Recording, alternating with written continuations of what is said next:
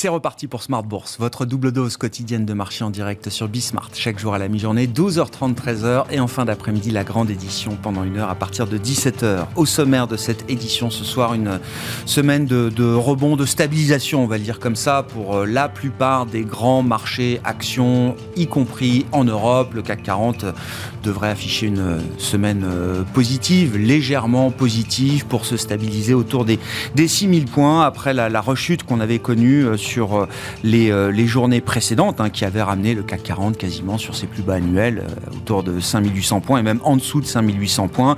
On arrive à se maintenir au-delà des 6000 points ce soir en fin de séance. Vous aurez les infos clés dans un instant avec Alix Nguyen, marché qui a été un peu chahuté aujourd'hui par la réaction du marché obligataire américain à la suite du rapport mensuel sur l'emploi qui montre toujours un marché du travail aux États-Unis dans une forme exceptionnel, c'est le qualificatif que j'emploie, mais euh, il sera soumis évidemment à la sagacité de nos, invités euh, dans, quelques instants. On a quand même encore un niveau de création d'emplois qui est substantiel, hein, à plus de 350 000 sur le mois de juin, un taux de chômage qui reste historiquement bas ou quasi 3,6% pour euh, le taux de chômage principal qui est regardé par les investisseurs. Et ce rapport fait dire au marché que la Fed a un feu vert pour monter les taux encore de 75 points de base. Eh bien, quelques jours. Hein, la prochaine réunion de la fête se tiendra les 26 et 27 juillet prochains. Voilà donc pour la situation euh, du jour sur les marchés. Et puis euh, dans le dernier quart d'heure de Smart Bourse, le quart d'heure thématique, nous intéresserons à la nouvelle génération d'actionnaires. Quelles sont d'ailleurs les, valeurs cotées françaises qui euh, trouvent de l'intérêt aux yeux des nouveaux actionnaires, des jeunes actionnaires? C'est le but de, des palmes d'or des jeunes actionnaires qui sont organisés depuis 7 ans maintenant par la F2IC et l'école de commerce EDEC. Nous serons avec une des étudiantes de l'EDEC qui a participé donc à ce palmarès 2022 qui a été dévoilé il y a quelques jours au début de l'été. Sarah Maria Russou sera euh, avec nous, était avec nous précisément en plateau à la mi-journée. Vous pourrez la retrouver en fin d'émission à partir de 17h45.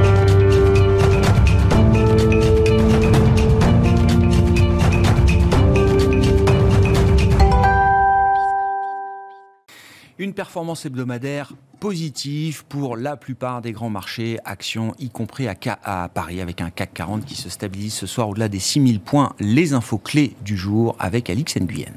Le CAC aussi d'une couleur à l'autre. La bourse de New York, de son côté, entame la séance en baisse. Le marché, dans son ensemble, digère le rapport officiel du département du travail sur l'emploi américain en juin.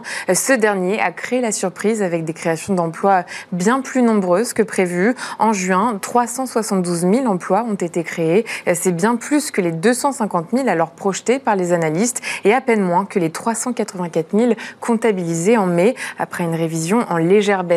On retient que selon le ministère, des gains notables ont été enregistrés dans le secteur des services professionnels, des loisirs et l'hôtellerie, euh, mais aussi euh, dans les soins de santé. Euh, le taux de chômage est quant à lui resté stable à 3,6% pour le quatrième mois d'affilée. En France, on rappelle que la balance commerciale fait ressortir un déficit d'environ 13 milliards d'euros au titre de mai, à comparer à un déficit de plus de 12,7 milliards le mois précédent. Sur le marché des changes, l'euro se rapproche encore un peu plus de la parité avec le dollar. La rechute des cours des métaux témoigne d'une certaine volatilité. L'indice stock 600 des ressources de base connaît la plus forte baisse sectorielle en Europe après un gain de 5,4% la veille dans l'espoir de nouvelles mesures de relance en Chine. ArcelorMittal recule, le secteur du luxe suit le mouvement à l'image d'Hermès et de L'Oréal. On rappelle que plus globalement le climat se trouve alourdi par le décès de l'ancien Premier ministre japonais Shinzo Abe. Dans l'actualité des valeurs à Paris, plus forte hausse du SRD EDF L'État français prévoit de mettre de côté 12,7 milliards d'euros en vue de la nationalisation de l'électricien. Bruno Le Maire a précisé ce matin que ce budget servira aussi à d'autres investissements dans le secteur de l'énergie. Euraseo annonce la réalisation de la cession à Safran de sa participation majoritaire dans Aurolia.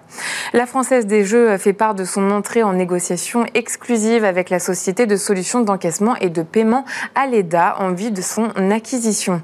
Et puis euh, le groupe agroalimentaire LDC annonce au titre de son premier trimestre 2022-2023 un chiffre d'affaires de plus d'1,3 milliard d'euros en hausse de 12,2% en comparaison annuelle.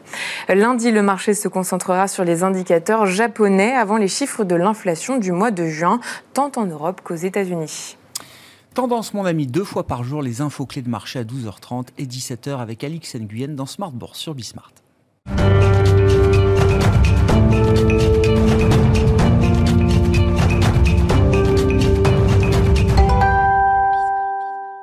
trois invités avec nous chaque soir pour décrypter les mouvements de la planète marché. Alexandre Baradez est avec nous ce soir, chef analyste chez IG. Bonsoir Alexandre. Bonsoir, Merci d'être là. Merci à Gustavo Renstein d'être avec nous également ce soir. Bonsoir Gustavo. Bonsoir. Vous êtes directeur de la recherche et de l'allocation d'actifs de Dorval Asset Management et David Calfon nous accompagne également ce soir, le président de SANSOS. Bonsoir David.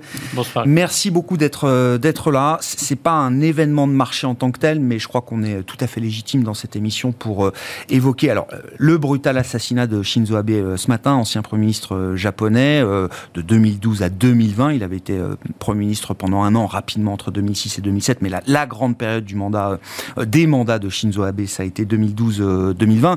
Oui, parce que le Japon est un grand pays du G7, que c'est un pays important de par sa puissance économique, de par sa banque centrale, qui compte aussi dans le, jeu des marchés, et de son tissu d'entreprise et d'industrie, qui est peut-être un des plus performants au monde. On a la chance de vous avoir, David, vous avez travaillé pendant 10 ans au cours de votre carrière sur ce marché euh, japonais. On va pouvoir parler du marché de l'économie japonaise, mais un mot quand même de ce que représente cet assassinat brutal euh, dans un pays où la vie politique, ça fait partie peut-être d'ailleurs des qualités pour l'investisseur du marché japonais, dans un pays où la vie politique semble stable et apaisée au regard de ce qu'on peut trouver euh, ailleurs dans d'autres démocraties. Oui, c'est un, véritable choc. Hein. Euh, Shinzo Abe, c'était une, une, figure, figure politique bien entendu euh, avant tout. Il est issu d'une famille euh, politique. Hein. Son, père était ministre des Affaires étrangères. Il, a commencé à travailler avec lui. Il a fait ses armes auprès du Premier ministre Koizumi, qui était le grand réformateur euh, du Japon. Hein. C'est lui qui a lancé notamment la grande réforme des banques. Euh, lui, le premier qui a dit voilà, euh, sur les banques, il faut nettoyer les bilans, il faut arrêter les participations croisées, etc. Tout un tas de, de réformes qui ont vraiment marqué les, les esprits. Et euh, lui-même, euh, Shinzo Abe, quand il arrive en 2012, lance un programme qui vu avec nos yeux d'aujourd'hui, semble tout à fait banal. Mais je peux vous assurer ouais. que si on se replace en 2012, c'est juste révolutionnaire. Alors qu'est-ce qu'il nous dit? Son programme, euh, il l'avait symbolisé avec les trois flèches pour euh, marquer les esprits. Le programme, on avait appelé ça d'ailleurs les Abenomics. Hein, on avait créé ce mot exprès pour lui. Et donc les, les Abenomics, c'était trois flèches. Première flèche, budgétaire, donc c'est la relance massive. Il faut se dire qu'à l'époque, le monde entier était sur l'austérité budgétaire, hein, sur refaire les bilans, euh, de ne, pas voilà, re, gérer les déficits, etc. Donc lui, il était là. Au contraire, on ouvre les vannes, on, investit massivement.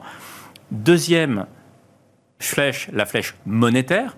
C'est le premier qui a dit, bon, ben maintenant, on va cibler une inflation à 2%. Hein, c'est c'était plus une question de stabilité des prix, c'était euh, on, va, on va se donner des, des cibles. Donc, j'ai envie de dire, les premières armes monétaires non conventionnelles, elles, elles viennent de son époque. Mm. Euh, et, et, elles ont évolué, elles n'ont été, elles n'ont eu de cesse que d'être d'être enrichies. Mais, mais c'était quand même quelque chose quand même qui est de, totalement novateur. Et enfin, sa troisième flèche, c'était la flèche des réformes. Et là aussi, quand on connaît euh, le, le, le, carcan culturel ouais. japonais, il a quand même euh, en fait, lui, ce qu'il voulait, c'était gérer le, le, déclin démographique du Japon. Il voulait rester une grande puissance, c'était un grand patriote, hein, donc il était très fier et très nationaliste même. Euh, et il voulait donc euh, gérer ce, ce, déclin démographique. Japan is back, c'était ça le leitmotiv. Hein. Et, et, exactement. Et d'ailleurs, il, il, était furieux, il n'avait qu'une seule envie, c'était de réformer cette constitution de 1947, qui d'après lui avait été dictée par les États-Unis, dans lequel il y avait notamment le côté pacifique du Japon. Et euh, lui se trouvait qu'avec maintenant la Chine en face, qui n'était plus tout à fait la même qu'en 1947, euh, rester euh, totalement pacifique avec des petits drapeaux blancs partout, c'était pas forcément la meilleure attitude à avoir. Et donc il voulait remilitariser, etc. Bon, Comme ça, vous dites, aujourd'hui, ça résonne de manière très naturelle dans, dans, dans nos têtes parce que effectivement, euh, la Chine se referme, et, etc., et que l'attitude de l'Occident vis-à-vis de la Chine n'est plus tout à fait le même. Mais dix ans en arrière, c'est ah oui, pas du tout la situation et donc, il y, a, il y a dix ans, il se bat pourquoi? Pour que les femmes retrouvent une place dans la population active, mmh. alors que culturellement, les femmes japonaises, au premier enfant, s'arrêtaient de travailler. tout simplement. C'était assez mal vu d'ailleurs qu'elle continue de travailler. Donc là, lui, au contraire, se bat pour réintégrer euh, les femmes dans, la, dans la, population active. Il se bat pour réintégrer les seniors dans la population active. Il se bat pour ouvrir les portes de l'immigration. Mmh. Alors là, pour le coup, euh, tous ceux qui connaissent le Japon savent que c'est quand même un, un tabou assez fort auquel il s'était euh, adressé, mais c'est le premier qui a dit bah non, les immigrés, en fait, on va en avoir besoin. Et donc, il faut ouvrir les portes, il faut que à l'étranger, les gens puissent apprendre le japonais dans des écoles japonaises à l'étranger pour que l'intégration à l'intérieur du Japon soit beaucoup plus facile et l'immigration au Japon soit plus facile. Donc, c'était des choses totalement révolutionnaires.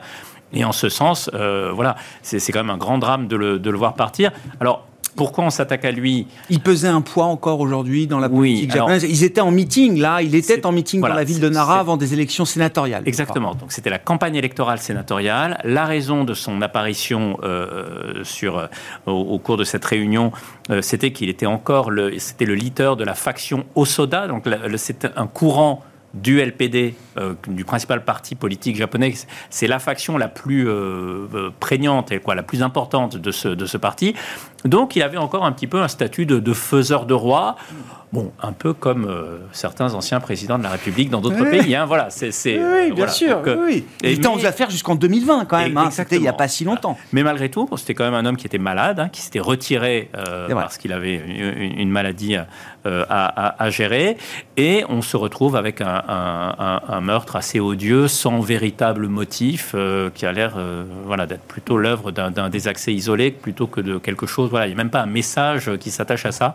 C'est extrêmement extrêmement triste. Mais oui, choc d'autant plus important que le, phénomène arme à feu au Japon, là aussi, je fais appel à votre expérience du pays, ah est, quasi, est quasi nul. Oui, alors le, nombre de morts par arme à feu, alors pour 100 000 habitants, euh, et je vais vous donner ce chiffre parce que j'ai la comparaison avec la France, euh, au Japon, c'est 0,06 morts par arme à feu pour 100 000 habitants. En France, c'est 2,83. D'accord. Je vous parle pas des États. Oui, oui, oui, On va rester juste dans des pays oui, c'est rare. Voilà. Donc euh, non, non, c'est extrêmement rare et, d'autant plus choquant. Hmm. Bon, saisissons l'occasion pour parler peut-être du, Japon, de la zone asiatique dans son, dans son ensemble. On a rappelé effectivement voilà, ce, que ce que Shinzo Abe a apporté, euh, en tout cas a essayé d'apporter à, travers un programme économique effectivement qui restera dans l'histoire euh, comme un programme euh, important. Moi je me souviens qu'à l'époque, on ne cessait de faire la comparaison entre le devenir de l'Europe et ce qu'était le Japon dans cette période très déflationniste. Et donc tout le monde regardait avec attention quand même ce programme Abenomics, y compris depuis l'Europe. Je sais pas quel commentaire, réflexion ça vous inspire, Gustavo. Et puis, euh, euh, qu'est-ce qui fait peut-être l'intérêt du Japon aujourd'hui pour un investisseur? Alors effectivement, il y, a deux choses. il y a l'Asie euh, elle-même, et on pourra en parler. Bon, la Chine, le, fait que la position cyclique de l'Asie soit très différente de ce qu'on a en Europe, de ce qu'on a aux États-Unis. ça, c'est une chose. Et puis le Japon spécifiquement, qui a une histoire complètement différente, et vraiment, c'est un animal à part. effectivement, avec cette question de la, de cette inflation très très basse, qui aujourd'hui accélère, mais reste malgré tout très très basse. C'est-à-dire que l'accélération de l'inflation au Japon, c'est autour des 2,5%, je crois que c'est les chiffres d'inflation aujourd'hui. Et à 2,5% d'inflation, les ménages sont déjà très gênés et se plaignent dans les enquêtes. Euh, quand on demande aux Japonais que, pensez-vous de, la hausse des prix, ils sont très inquiets, ça c'est très mal, ça, pèse beaucoup sur, euh, sur le moral des ménages japonais, alors même que euh, en fait elle est extrêmement faible. Donc on a une hypersensibilité, on a une habitude de, prix qui n'augmentent pas au Japon. Euh, et donc, ils sont dans une situation du point de vue de l'inflation qui est totalement différente des autres, des autres pays, notamment de l'Europe et encore plus des, États-Unis. Hmm. Et donc là, c'est intéressant du point de vue des marchés financiers parce que cette question de l'inflation est importante. Et du coup, diversifier entre les marchés, entre ces trois grandes zones, c'est aussi une manière de euh, diversifier autour de cette question du risque inflationniste. Hmm. L'inflation japonaise aujourd'hui est extrêmement basse. Elle est uniquement euh, pratiquement due au, passage de l'énergie et à la baisse du, yen, mais très peu liée au marché du travail local, même s'il est au plein emploi euh, depuis bien longtemps maintenant mais il n'y a pas de, forte hausse des salaires. Par exemple, les négociations salariales traditionnelles du, printemps, le Shunto, ont donné une hausse de 2% des, salaires, ce qui est euh, un tout petit peu moins que, l'inflation mais qui reste quand même extrêmement, extrêmement basse par rapport aux 4, 5, 6% qu'on attend aux États-Unis et même, même en Europe, l'accélération qu'on voit des, salaires. Et donc, du point de vue monétaire, euh, je crois que ça a été rappelé il n'y a pas très longtemps encore par Kuroda, le gouverneur de la, de la Banque euh, du Japon, droit dans mes bottes, pas de raison de changer la politique d'assouplissement quantitatif qu'on qu'on maintient depuis des années maintenant. Absolument, c'est vraiment la dernière grande banque centrale à rester dans, sa, dans cette position de, politique ultra expansionniste. donc ça c'est le côté positif. Le côté négatif c'est que précisément c'est la dernière et du coup c'est la prochaine. Euh, forcément, il y a une attente très forte et on sait que beaucoup de fonds euh, spéculatifs, la nouvelle position favorite, c'est de shorter le JGB, shorter les taux, euh, les taux japonais, avec l'idée que ça va devoir forcément lâcher à un moment ou à un autre. Et quand l'élastique est très tendu, forcément, c'est juteux. en même temps, hein, shorter le JGB, hein, c'est la fameuse Widowmaker. Hein, on sait que beaucoup, beaucoup de, de traders ont perdu beaucoup d'argent sur cette position dans les nombreuses années.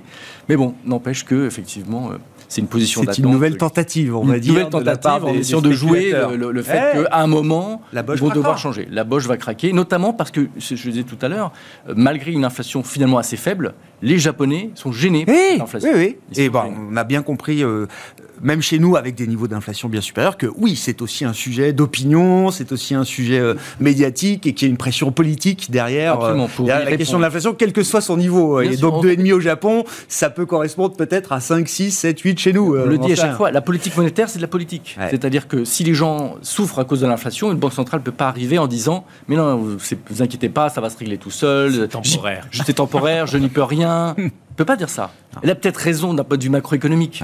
Mais ça se dit pas, on ne peut pas, dire les choses. Bah non, les gens souffrent.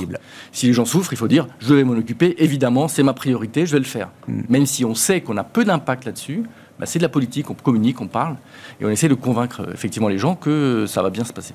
Qu'est-ce qui vous intéresse sur le Japon, Alexandre? Est-ce que la Banque du Japon peut euh, craquer? C'est vrai que la chute vertigineuse du yen contre euh, dollar euh, a attiré l'œil quand même de nombreux investisseurs ces derniers temps. C'est vrai qu'elle a un statut à, part aussi parce que le, marché obligataire japonais, il n'a pas la même dépendance à l'investisseur étranger que d'autres marchés, donc c'est vrai qu'elle peut monétiser presque ce qu'elle a envie sans que ça, chagrine grand monde. Après, il y a quand même une taille de bilan rapportée au PIB qui excelle, large, enfin, qui excède largement ce que fait la, BCE, et encore plus la Fed, on est autour de 40% du PIB pour la Fed, 80% pour la BCE, et le Japon, on est allègrement dans les 100% comme, comme la Suisse. Et d'ailleurs, on fait un petit parallèle avec la Suisse, parce que je trouve que ça ressemble un petit peu à ça, le contexte actuel de défendre à tout prix ce... la Suisse a craqué. voilà, cette courbe de taux, euh, enfin, ce, ce, 10 ans, et de le maintenir en dessous. La Suisse, à l'époque, c'est son fameux PEG, etc. Ah et bon, à l'époque, ça, ça a été absolument catastrophique. Est-ce que, je ne suis pas sûr du coup qu'on ait la même puissance parce que les gens ont été euh, marqués par, par l'histoire du franc suisse, donc peut-être qu'il y a des couvertures un peu différentes ou autres, mais euh, le bras de fer ressemble un petit peu à ça quand même. Et hum, alors après, graphiquement, quelque chose qui me, qui me gêne un petit peu, c'est que historiquement, vous regardez le dollar par rapport au yen, c'était hyper baissier pendant des décennies, et finalement ça se redresse bah, depuis quasiment, voilà, depuis, euh, depuis l'époque AB, les Abenomics, et le, statut du, franc, du, yen qui était vraiment une valeur refuge à un moment donné, on parlait dès qu'il y avait un stress aux États-Unis, crise subprime, c'était on se ruait sur le yen, ben, c'est plus le cas maintenant là, quel est le refuge On va parler de la sous-évaluation peut-être de l'euro. S'il y a une devise sous-évaluée aujourd'hui, c'est aussi le yen. Oui, parce qu'il est plus recherché comme valeur refuge en fait. Hein. donc mm. c'est lié à la puissance de la Fed aussi ou autre, mais ça a perdu ce statut-là et du coup effectivement on, a ce niveau de faiblesse qu'on n'a pas vu depuis à peu près 20 ans sur, sur, le yen.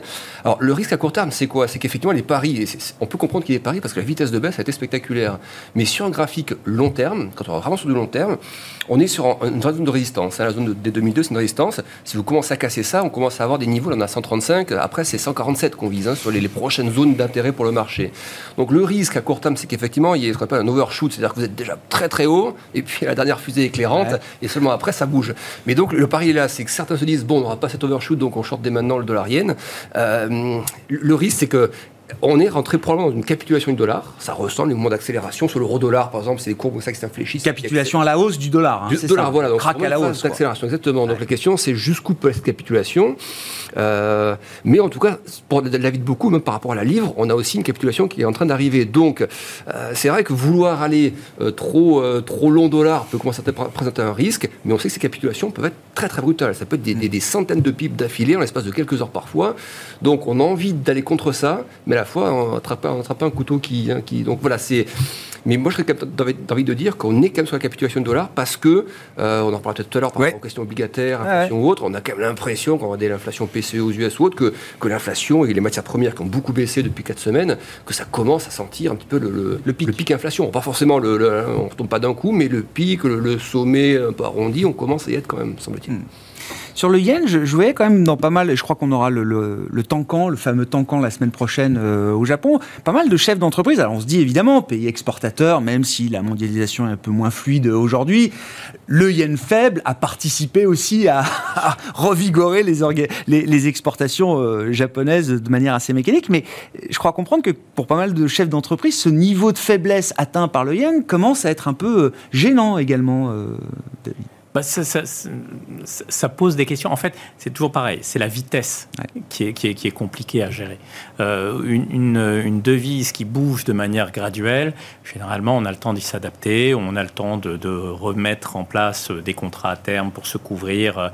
Mais euh, là, je parle de, au niveau industriel. Hein, mmh, euh, voilà. Bien sûr. Mais euh, là, quand il y a des mouvements qui sont aussi rapides, ouais on, on, on, ne peut rien faire, on, on, subit juste. Donc dans certains cas, euh, on, en profite, mais euh, malgré tout, ça, ça, reste quand même compliqué parce que c'est de, de l'inflation importée, c'est voilà, c'est beaucoup. Même le, le, gouvernement japonais, le ministre des Finances, voilà, a indiqué à plusieurs reprises que les mouvements étaient surveillés de près. Oui, oui. Je ne sais pas ce que ça implique euh, derrière, mais en tout cas, on regarde. C'est pour essayer de tempérer un petit peu ouais. les ardeurs des spéculateurs, voilà. Ouais. Mais, mais, euh, mais, globalement, oui, c'est cette vitesse de, de, de, dépréciation qui est, qui est perturbante. Qu'est-ce qu'on peut dire de la qualité du marché japonais Et est-ce que c'est un marché qui... Euh, nous intéresse ou qui doit peut-être nous intéresser en ce moment dans le contexte actuel Est-ce que c'est un marché qui a des, des qualités particulières aujourd'hui Structurellement, c'est une industrie qui est remarquable.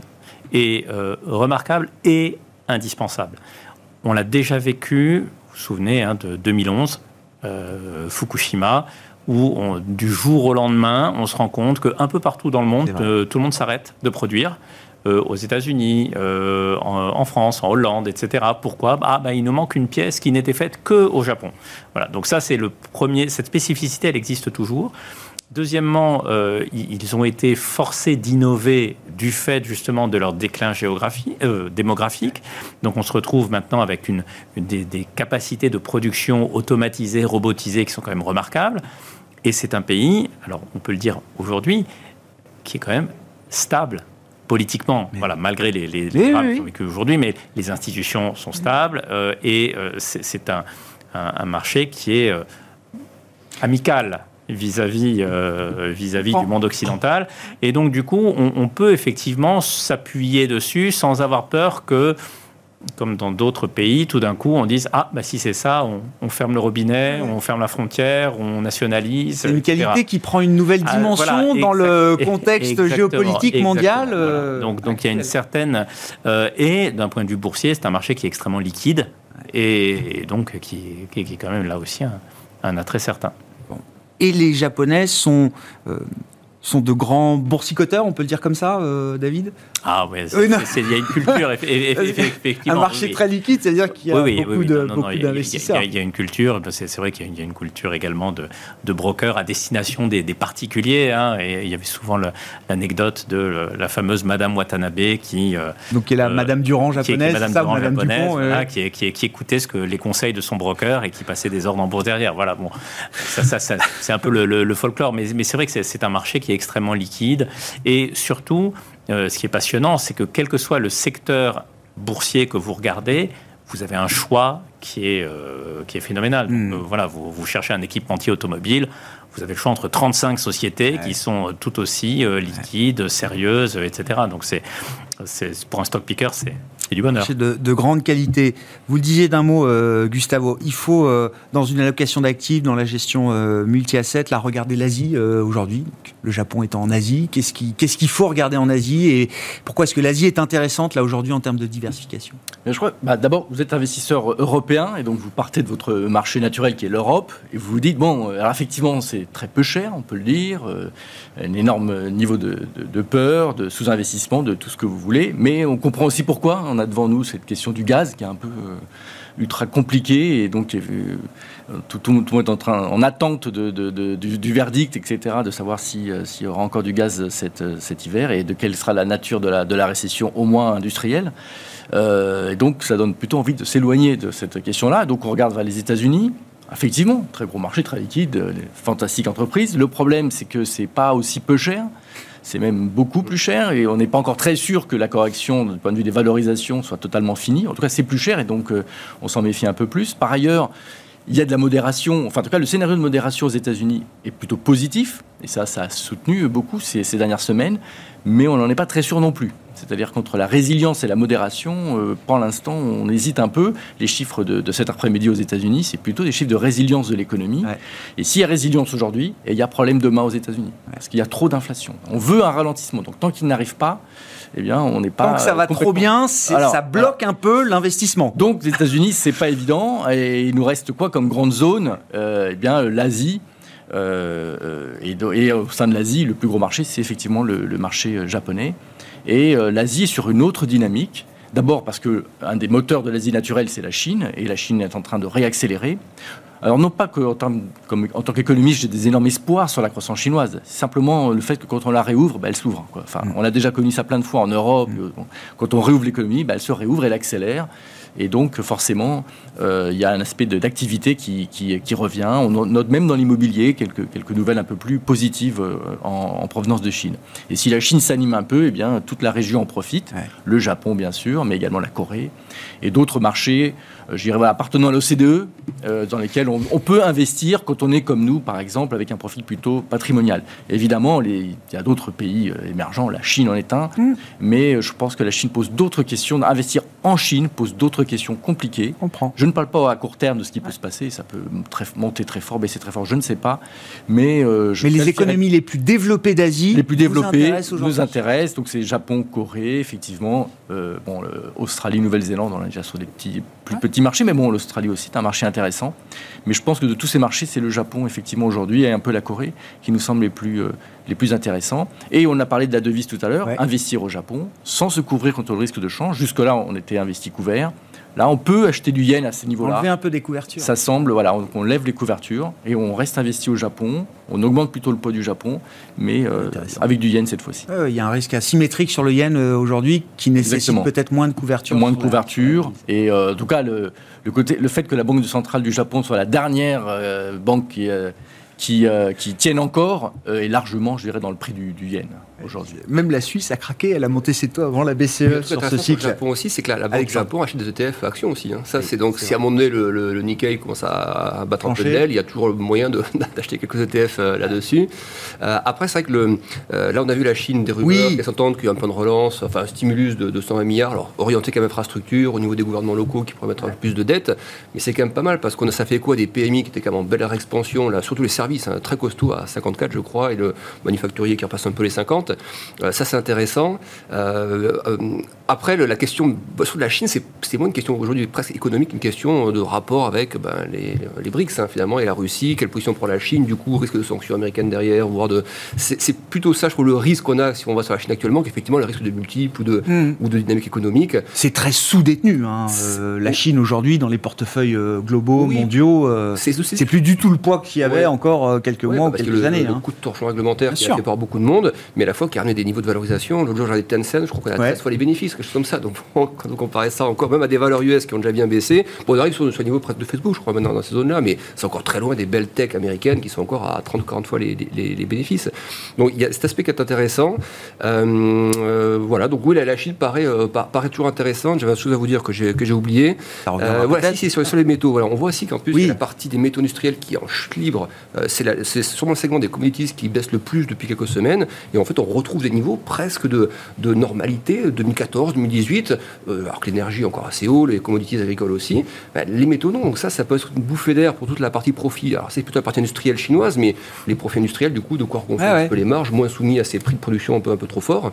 Donc je trouve que c'est effectivement le timing. Alors c'est un timing de récession qui nous fait peur à tous parce que les commodities baissent aussi sur crainte de récession, mais c'est le, le futur, la future constitution des marges pour les entreprises chinoises passe aussi par cette baisse forte des, des métaux Ouais, industriels. Oui, mais quand vous regardez le prix des métaux, alors ça a pu baisser de 20-30%, parfois, vu l'envolée euh, qu'on a eu, oui, oui, le oui. cuivre a baissé. Le zinc. Ouais, c'est ça. euh, Mais quand vous regardez les prix, vous dites, on est sur des niveaux de, de 2018, c'est pas des niveaux de prix qui nous disent récession tout de suite Non, demain. voilà, c'est une normalisation qui, c'est ça, on entre deux choses, entre un risque, euh, une crainte de, de sentiment de récession, qui est aussi alimentée par la Fed d'Atlanta, qui nous envoie ces chiffres, moins 2%, mais après un moins, moins 1,6 au premier trimestre, on se dit, waouh, c'est quand même, un- alors, les chiffres d'avant, du- des trimestres d'avant étaient quand même très très costauds, donc c'est plus effectivement, moi, je dirais plutôt que ça ressemble à la normalisation, mais le mot récession s'installe. Hein. Deux trimestres consécutifs, c'est une récession.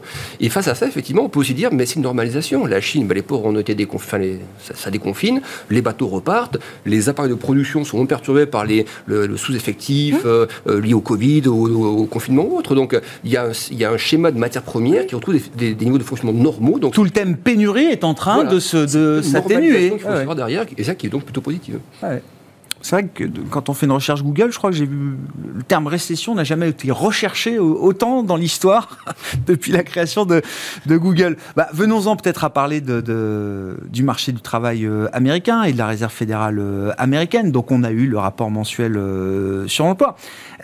C'est vrai qu'on attend à ce que les investisseurs soient de plus en plus attentifs au marché du travail, aux indicateurs de croissance. Euh, après des mois focalisés uniquement sur les indicateurs de prix et euh, d'inflation. Est-ce qu'on est à ce moment de bascule selon vous, euh, David? Le rapport, en tout cas tel qu'il est publié, semble encore très solide. Oui, alors c'est intéressant parce que ce qu'on se disait en, en, attendant le chiffre avec, avec mes collègues, on, était perplexe en disant finalement la, ligne de crête est quand même assez étroite parce que un chiffre trop faible, tout le monde va crier euh, ah ça y est c'est l'inflation et donc euh, le marché pourrait baisser. Un chiffre trop fort et on pourrait dire ah les taux vont monter encore plus et le marché va baisser. Donc en fait c'est un peu ce qu'on voit d'ailleurs là aujourd'hui. Le chiffre est suffisamment bon pour que les taux repartent à la hausse. Hein. Et, exactement, mais euh, non non ce qui est intéressant c'est que la, la Fed a quand même commencé à s'exprimer en disant deux choses. Un ils ont rappelé qu'ils allaient s'adapter, hein, qu'ils n'allaient pas juste euh, exécuter quoi qu'il arrive. Bon, c'est quelque chose qui, n'est pas surprenant, mais c'est quand même bien de le rappeler au marché, qui peuvent changer d'avis, qui peuvent s'adapter, etc.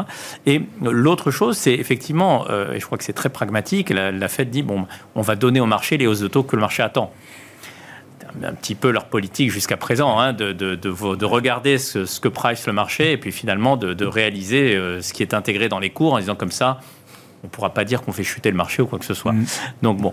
Euh, ça, paraît un peu surprenant comme manière de, piloter, euh, de, piloter l'économie, mais euh, c'est vrai qu'il n'y a pas de, a pas de demi-remède. Hein. Si on veut calmer l'inflation, il faut calmer l'économie. Donc là-dessus. Aux États-Unis. Aux États-Unis, oui. Donc ça veut dire qu'il faut monter les taux quand même jusqu'à ce qu'on voit une fonction de réaction.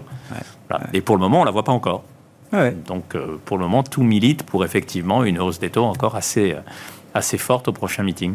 On essaye de déceler, alors il y a différentes données d'emploi hebdomadaires, les inscriptions hebdomadaires au chômage, les ouvertures de postes, le rapport mensuel. On essaye de, de guetter un, un, début de retournement du marché du travail euh, américain. Il faut regarder vraiment au microscope pour voir que les tendances peut-être s'atténuent un petit peu et potentiellement pourrait se retourner demain. Mais à ce stade, est-ce qu'on constate encore une forme exceptionnelle du marché du travail américain, euh, Gustavo?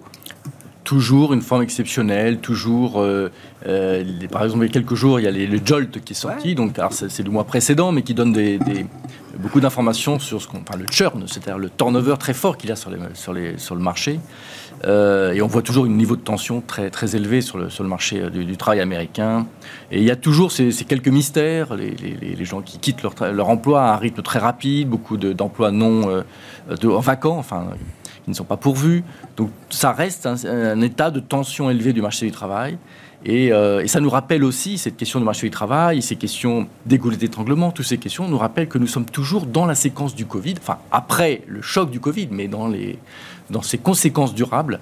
Et donc, euh, on reste toujours dans cette difficulté de comprendre exactement ce qui se passe dans l'économie mondiale. Et le mot qui me revient souvent, c'est que c'est un peu chaotique. Quoi. Il y a un certain hmm. chaos dans le commerce mondial, il y a un certain chaos dans les marchés du travail. Et l'inflation aussi, il y a ce côté un peu... Euh, il y a chaotique où les gens montent les prix, ça passe. Et tout c'est assez chaotique. On compare des prix d'une année sur l'autre. L'an dernier, bah, On parle d'inflation, alors que clairement, c'est d'abord un saut du niveau des prix. Euh, l'inflation étant ce côté auto-entretenu qui commence peut-être à apparaître, mais on n'en est pas très sûr. On s'inquiète des, anticipations d'inflation. Euh, effectivement, on en trouve quelques traces dans les, dans les enquêtes auprès des ménages, mais on n'en trouve pas vraiment de traces sur les marchés financiers, ben au contraire. Les matières premières envoient des signaux assez contradictoires. Leur niveau, effectivement, est élevé. Mais le fait qu'ils baissent dit bah, c'est le maximum, hein, le pic. donc, évidemment, les marchés financiers sont dans ces questions de dérivés secondes, là où les gens, en général, vivent dans le monde de, la dérivée première, Bien dans la réalité concrète. Et du coup, tout ça crée pas mal de, de chaos. Et on retrouve ce chaos sur les marchés financiers, avec effectivement des bons chiffres qui font baisser le marché, des mauvais chiffres qui le font monter. Et tout ça euh, est assez, assez chaotique et, compliqué. Mais je crois qu'effectivement, le scénario de crête dont on parlait, c'est cette modération voire même une petite récession, une récession légère. Oui, il y a récession technique, il y a euh, récession euh, économique, industrielle des profits. Enfin voilà, récession technique, c'est c'est pas ce qui devrait faire reculer la Fed aujourd'hui. Non, non, clarifions, la récession, c'est le chômage monte. Voilà, on va faire simple. C'est ça. Au minimum deux points de hausse du chômage. Voilà, c'est ce qu'on a eu dans les récessions petite, on va dire, hmm. c'est-à-dire 2001, 1969, 90. Voilà, un peu plus de 2 points, 2 points et demi de hausse du taux de chômage. Ça, ça suffit en général à calmer l'inflation. Et euh, voilà, et on repart un peu. Mais là, euh, s'il n'y a pas de hausse du chômage, s'il n'y a pas une vraie dégradation, euh, on, en reste, on en reste là. Et c'est pas évident de, de dire, ça y est, on a eu le pic de l'inflation. En tout cas, de l'inflation de l'excès de demande, l'inflation que la, Banque centrale peut traiter. Je ne parle pas des matières premières. bien sûr. Euh, David et puis Alexandre. Oui, je, juste un, premièrement, pour la Banque centrale, il ne faut pas oublier, ça, a l'air ridicule ce que je vais dire, mais plus, plus on monte les taux maintenant, plus on peut les baisser après. Mm. Et donc, euh, je pense qu'il y a vraiment un incentive, quoi. Il, y a, il y a vraiment une motivation forte pour la Banque centrale, pour la Fed, de monter les taux le plus vite possible, le plus fort possible. Il y a un aspect tactique qu'il ne faut pas négliger. un, on montre qu'on est aux commandes. Deux, on montre qu'on voilà, on prend le, le, sujet au sérieux. Et surtout, on se redonne des munitions euh, pour la suite, pour pouvoir réagir toujours très vite. Je pense que les banques centrales ont changé de séquence. Elles sont beaucoup plus réactives, beaucoup plus agiles qu'avant. Et donc, ça, je pense que ça ne leur fait absolument pas peur de monter de 75 points de base euh, au meeting de juillet euh, et peut-être en décembre de baisser de 0,25. Voilà, bon, ça, c'est. Oui, oui, oui. Mais euh, c'est juste pour illustrer le ah fait qu'elles vont être extrêmement agiles et mobiles. Ah donc, c'est vraiment le, point qui me. On devrait faire pareil en Europe. Hein. Oui, c'est ça. La, oui, le discours peut évoluer plus vite que ce qu'on imagine, mm-hmm. euh, d'une certaine manière. Alexandre. Bullard, il est sur cette ligne-là, de dire il faut taper fort maintenant, et comme ça, prendre un, coussin. Euh, c'est un peu la vis, la courbe des taux US, quand on la regarde, elle est, quand même c'est incroyable. Il faut quand même se rendre compte que c'est une courbe de taux, normalement, ça, tous les points sont, montent les uns après les autres. Ben là, aux États-Unis, vous avez quatre échéances, 2 euh, ans, 3 ans, 5 ans, 7 ans, qui sont toutes au-dessus de 10 ans. Donc c'est le signe que le marché s'attend à en prendre plein la figure encore sur l'os de taux, mais convaincu qu'effectivement, ça, ça, il y aura sur nos horizon moyen terme, l'inflation va se tasser. Les anticipations d'inflation 5 ans dans 5 ans sont déjà en train de de repartir à la baisse. Donc oui, c'est ça qui est assez surprenant, c'est que le marché, le, finalement, le price, ça, et c'est pas encore le. On n'a pas l'impression qu'il est prêt à repartir tout de suite. C'est-à-dire que la mm. volatilité baisse tout doucement. On est passé, on a un VIX qui était à 28, quelques, qui est tombé à 25, 26. Mais ça sent pas, on n'a pas l'impression qu'on respire d'un coup, malgré la forte baisse des matières premières. Et parce que, effectivement, j'ai l'impression que beaucoup se posent la question de la forme de, de, de, l'inflation, en fait, de la, du ralentissement de l'inflation. Est-ce qu'on part pour une espèce de gros, gros plateau, ou moins exemple 6 mois et après une chute plus rapide? Et cette forme, en fait, de, de fin d'inflation qui va hum, qui, interpelle pas mal. Euh, et, c'est vrai que sur l'emploi, on a, quand même, on a déjà les premiers signaux. Hein. Vous prenez la moyenne 4 semaines d'inscription au chômage, ça bottom. Le bottom, là, c'est des moyennes en plus. Donc, c'est euh, les JOLTS aussi, voilà, ça commence à s'infléchir. L'ISM service. On, crée, on crée euh, plus de 500 000 emplois par mois. On en crée toujours plus de 300 000, 350 000, mais c'est plus les 5, 6, 700 000 qu'on avait pendant des mois jusqu'en début d'année. C'est ça, mais le problème pour la Fed, moi, j'ai l'impression aussi que la Fed voulait aussi. Elle a voulu faire baisser les marchés. Hein. les, les poches spéculatives, évidemment que oui, mais le marché globalement pour diminuer aussi un peu l'effet richesse qui pourrait empêcher une partie de la population américaine euh, qui vivait extrêmement bien de ses euh, revenus immobiliers qui flambaient, son patrimoine immobilier qui mm. s'apprécie de manière phénoménale, donc un collatéral qui se libérait pour du crédit et ses portefeuilles boursiers. Certains pourraient être tentés, s'ils avaient fait 30 ou 40% d'eau sur des portefeuilles de 500 000 ou 1 million de dollars, se dire moi j'ai encore deux ans devant moi pour avant d'aller bosser ah et j'ai le temps d'être sélectif.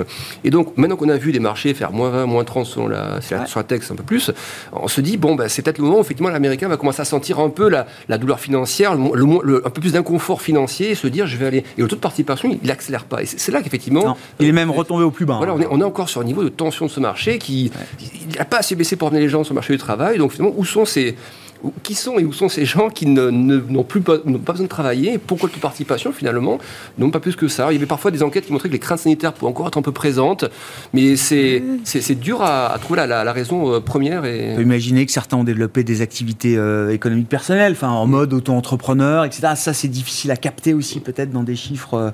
Euh, oui, alors ceux qui étaient auto-entrepreneurs sur crypto, ils, ont, ils ont arrêté. Et ceux qui étaient entrepreneurs dans autre chose, ils ont peut-être continué. Mais, mais, non, mais bien sûr, il y a un mystère. Américains qui ont Grande énigme. Qui étaient, qui étaient là-dessus on peut se poser la question de quel est l'effet de l'effondrement de ce marché crypto sur la, psychologie et le, patrimoine de certains. Quand on dit la consommation américaine, est-ce qu'aussi on n'aura pas un risque sur la consommation de classes d'actifs plus jeunes qui ont perdu 80% de leur patrimoine parce qu'ils étaient investis là-dessus à 100% Est-ce qu'il n'y a pas aussi des effets comme ça un peu à retard qu'on va voir apparaître maintenant sur la conso et autres venant de, cette, ce dégonflement de certaines poches euh, qui étaient très très spectaculaires On verra, on aura le, prochain chiffre d'inflation américain la semaine prochaine, les ventes au détail, etc. pour continuer d'ausculter l'économie américaine. Le dollar, est-ce que la tendance euh, de, exceptionnellement forte du dollar euh, euh, peut s'épuise aujourd'hui ou pas du tout euh, Pour qu'elle s'épuise, il faudrait qu'effectivement ça commence à bouger un peu du côté du Japon quand même. Si, on va devise par devise, hein, du côté de la Grande-Bretagne, je dirais que c'est plutôt par là que ça peut arriver parce qu'il y a quand même une inflation qui est très forte. La banque de, la banque d'Angleterre a quand même un peu de marge de ce côté-là, donc je verrais bien effectivement la livre commence à être un peu résiliente.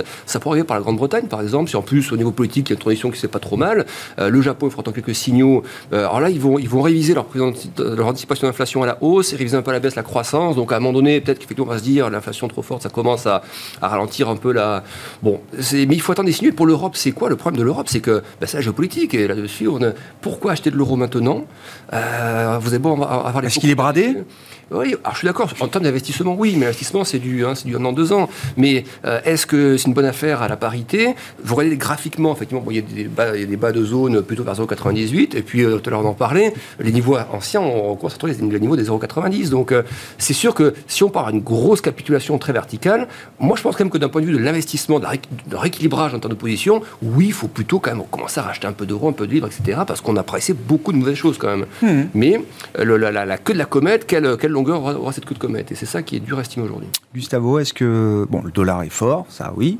Est-ce que l'euro est bradé? Est-ce que. L'euro, euh, l'euro n'est pas forcément bradé si on tient compte du fait que le choc énergétique est un choc euh, aujourd'hui spécialement européen. Le gaz, euh, c'est l'histoire du gaz arrive en Europe. C'est un choc négatif des termes de l'échange en économie et que ça s'accompagne d'une dépression du taux de change et ça c'est assez traditionnel. Ce n'est pas une énorme surprise que, qui ait cet effet-là d'un point de vue macroéconomique.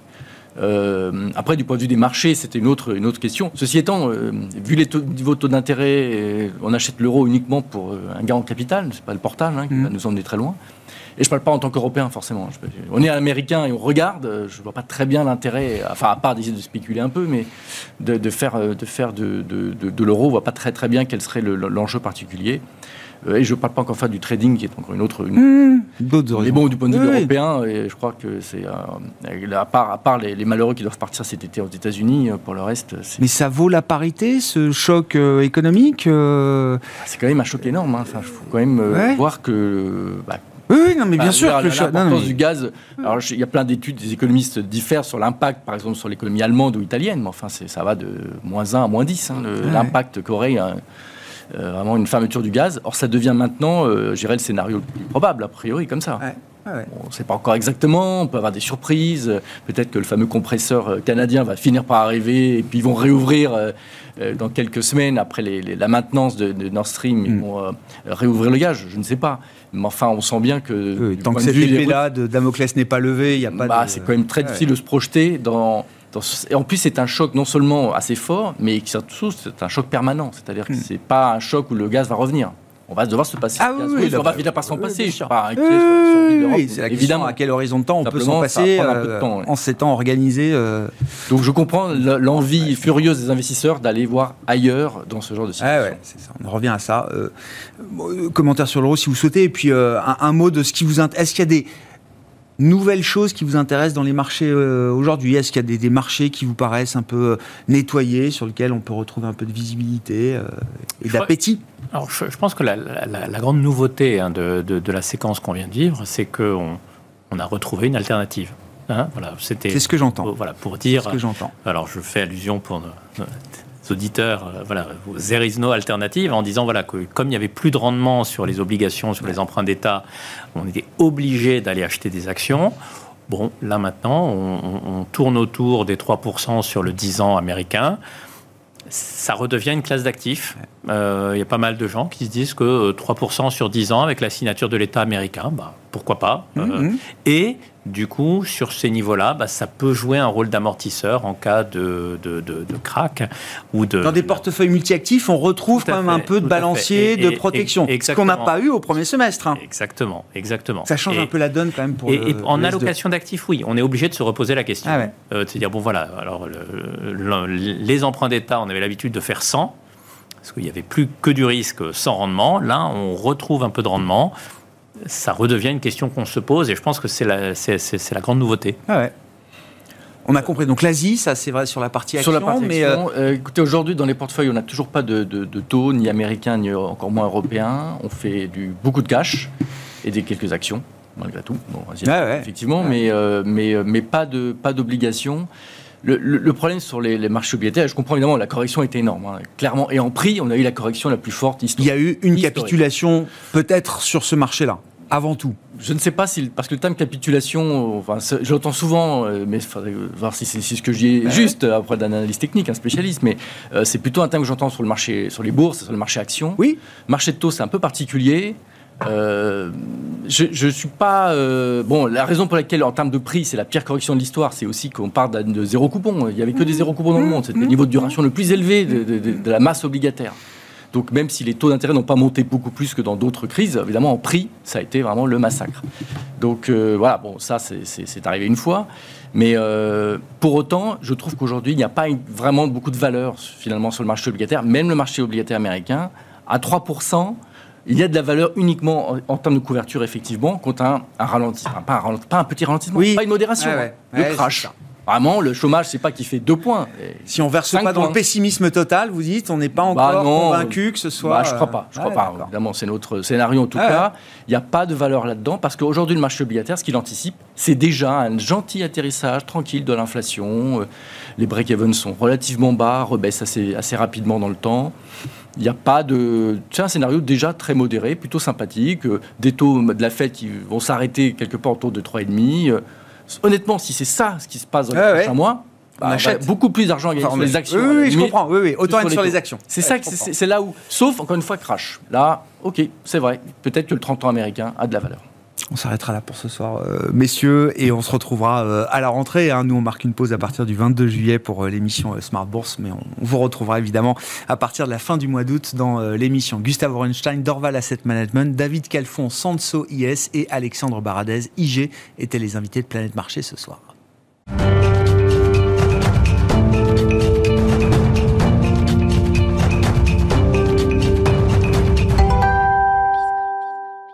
Dernier quart d'heure de Smart Bourse, le quart d'heure thématique, quart d'heure qui nous permet ce soir de donner la parole à une représentante d'une nouvelle génération euh, d'actionnaires et, peut-être également de professionnels de la finance à l'occasion du palmarès de la septième édition des Palmes d'Or des jeunes actionnaires organisée par la F2IC, F2IC et l'EDEC Business School. Sarah Maria Russo, membre du jury et étudiante à l'EDEC euh, en ce moment, était avec nous à la mi-journée pour revenir sur ce palmarès des palmes d'or des jeunes actionnaires. Alors, on est sur la septième édition, comme vous l'avez rappelé. Euh, c'est un projet pour les jeunes, euh, créé par les jeunes. Donc, on a un jury composé uniquement d'étudiants de l'EDEC.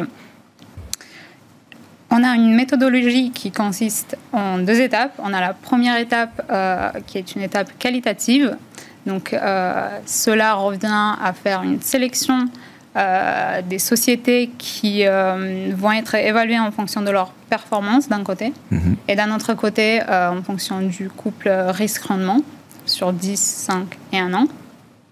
Et donc, une fois qu'on a déterminé une sélection de 15 entreprises qui sont performantes selon nos critères qualitatifs. Ah on va passer à la deuxième étape qui va être un screening euh, qualitatif cette fois. Oui, il y a la filtre quantitatif. Effectivement, on avait compris. Et, ensuite l'étape qualitative. Une fois que les 15 présélectionnés par le filtre quantitatif ont été donc euh, mis sur la table, ensuite intervient le jury. C'est ça, euh, Sarah C'est ça. Et donc c'est un jury composé de 11 étudiants où on on va regarder en fait les critères euh, qui, selon nous, vont au-delà du rendement financier. Donc, on va s'intéresser à des sociétés qui euh, vont, par exemple, être présentes sur les réseaux sociaux, qui vont euh, mettre en place tout un tas d'outils qui vont être digitaux et qui vont faciliter en fait la relation avec l'actionnaire individuel. Mm. Et donc, une fois qu'on a passé ce screening qualitatif, donc on a choisi un certain nombre de critères euh, qu'on a pu quantifier d'ailleurs, ce qui a, ça a été très intéressant puisqu'on a changé un peu de méthodologie de l'année précédente. Euh, on a débouché sur un classement de cinq entreprises gagnantes. Et donc, le grand gagnant cette année, c'est euh, Pernod Ricard. Pernod Ricard. je l'ai sous les yeux, c'est pour ça que je vous le dis. effectivement. Palme d'or, mais je vais les citer, on, va pouvoir les afficher également. Palme d'or, Pernod Ricard. Palme de la communication, Hermès International. Palme de la pédagogie, L'Oréal. Palme de la performance, Téléperformance. Et puis le palme coup de cœur des étudiants, Capgemini. C'est peut-être là où, j'ai envie d'entendre effectivement euh, ce qui a déclenché le coup de cœur du euh, jury pour euh, Capgemini. Mais juste si je regarde le reste, évidemment, chaque palme a ses critères euh, spécifiques, vous l'avez dit, euh, Sarah. C'est du très classique. Enfin, je veux dire, Pernod Ricard, Hermès, L'Oréal, c'est ce qu'on appelle du fond de portefeuille, c'est les grandes et belles valeurs euh, françaises, qui, en 2022, ont donc toujours toutes les qualités nécessaires pour être les gagnants de ce type de, palmarès, Sarah Maria Effectivement. Alors, on a donc la première étape qualitative, quantitative, pardon, euh, c'est vrai que euh, on retrouve les entreprises plutôt classiques puisque euh, on est sur des critères en fait qui, de notre point de vue, doivent être moins risqués puisqu'on part du principe que les jeunes vont chercher à avoir de la liquidité et donc on va investir sur le long terme et on préfère ne pas prendre trop de risques. Et donc, effectivement, après ce screening, on a plutôt les entreprises du CAC 40 qui vont ressortir. Mais ces entreprises, c'est pas anodin puisque Pernod Ricard ou même Capgemini, qui est la palme coup de cœur, mhm. ils ont fait énormément d'efforts euh, en termes d'outils digitaux. Ils sont très présents sur les plateformes où nous sommes présents, donc sur les réseaux sociaux. Ils font des efforts de communication envers les jeunes, envers l'actionnaire individuel. Et donc, pour Capgemini, qui est la palme coup de cœur, euh, on a regardé euh, le vote et donc les réponses, puisqu'on a fait un sondage qu'on a pu distribuer sur les réseaux sociaux. Et en fait, ça nous a permis de toucher euh, plusieurs étudiants issus de différents cursus. Donc on a des étudiants d'école d'ingénieurs, de prépa, de DUT, de BTS qui, qui ont pu participer à ce sondage. Et ce qui a été le plus intéressant, c'est que 51% des, des, personnes qui ont voté, euh, ce sont des femmes. Donc un chiffre qu'on a énormément apprécié.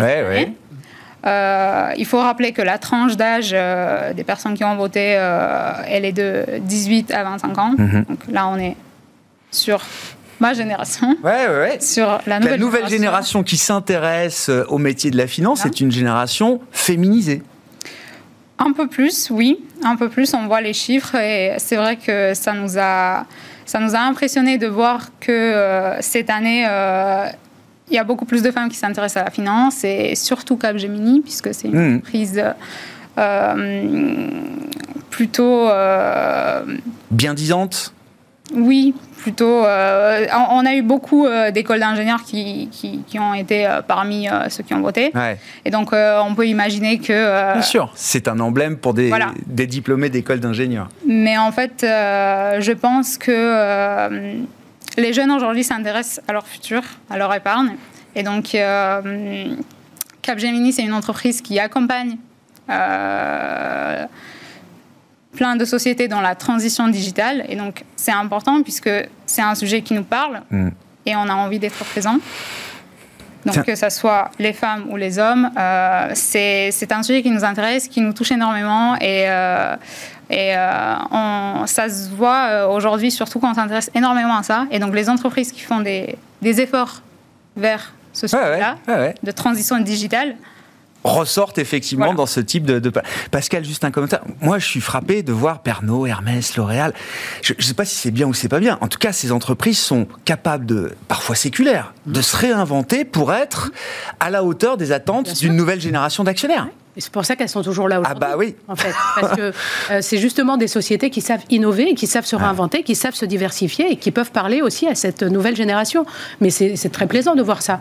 Et d'ailleurs, ce que, ce que vous disiez sur les femmes qui s'intéressent à la finance, nous on voit aussi dans notre quotidien que les femmes s'intéressent beaucoup plus qu'avant à la gestion de leur patrimoine et osent beaucoup plus qu'avant venir rencontrer leurs banquiers, poser des questions, à tel point qu'on crée même des offres qui sont un peu spécifiques pour elles pour les mettre à l'aise et qu'elles puissent justement euh, bien euh, euh, se, poser les bonnes questions et prendre les bonnes décisions aussi pour elles. C'est un bon sujet ça peut-être non mais qu'on pourra garder en tête pour, pour une, une prochaine intervention. Qu'est-ce qui vous intéresse vous dans la finance Sarah Marie Vous êtes encore en cours de formation à l'EDEC, vous êtes en stage aujourd'hui dans une grande banque française, voilà je le dis pour pas créer de, de, jalousie, mais qu'est-ce qui vous intéresse spécifiquement? C'est vaste la, la finance. C'est ça. Alors je pense qu'aujourd'hui, la finance, elle est beaucoup plus accessible aux jeunes, euh, du fait de la vulgarisation de l'information financière, puisqu'on arrive à comprendre ce qui se passe. Et euh, le deuxième sujet, en fait, c'est l'inflation, justement. Nous n'avons pas connu des temps pareils avant.